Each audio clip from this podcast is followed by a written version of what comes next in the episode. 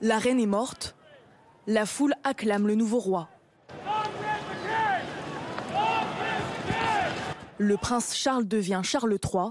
C'est la première ministre qui révèle son nom de souverain. Aujourd'hui, la couronne a été transférée, comme elle l'a été depuis plus de 1000 ans, à notre nouveau monarque, notre nouveau chef d'État, Sa Majesté le roi Charles III.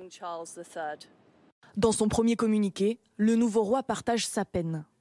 Le décès de ma mère bien-aimée, Sa Majesté la Reine, est un moment de très grande tristesse pour moi et tous les membres de ma famille. Charles se prépare à régner depuis 70 ans.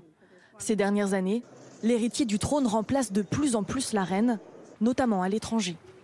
En mai dernier, pour la première fois, il prononce le discours du trône au Parlement.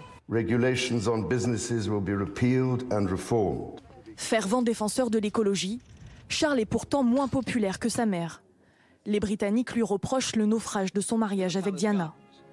Sa seconde épouse, Camilla, devient reine consort, comme le souhaitait Elisabeth. Charles sera couronné dans plusieurs semaines, voire dans plusieurs mois.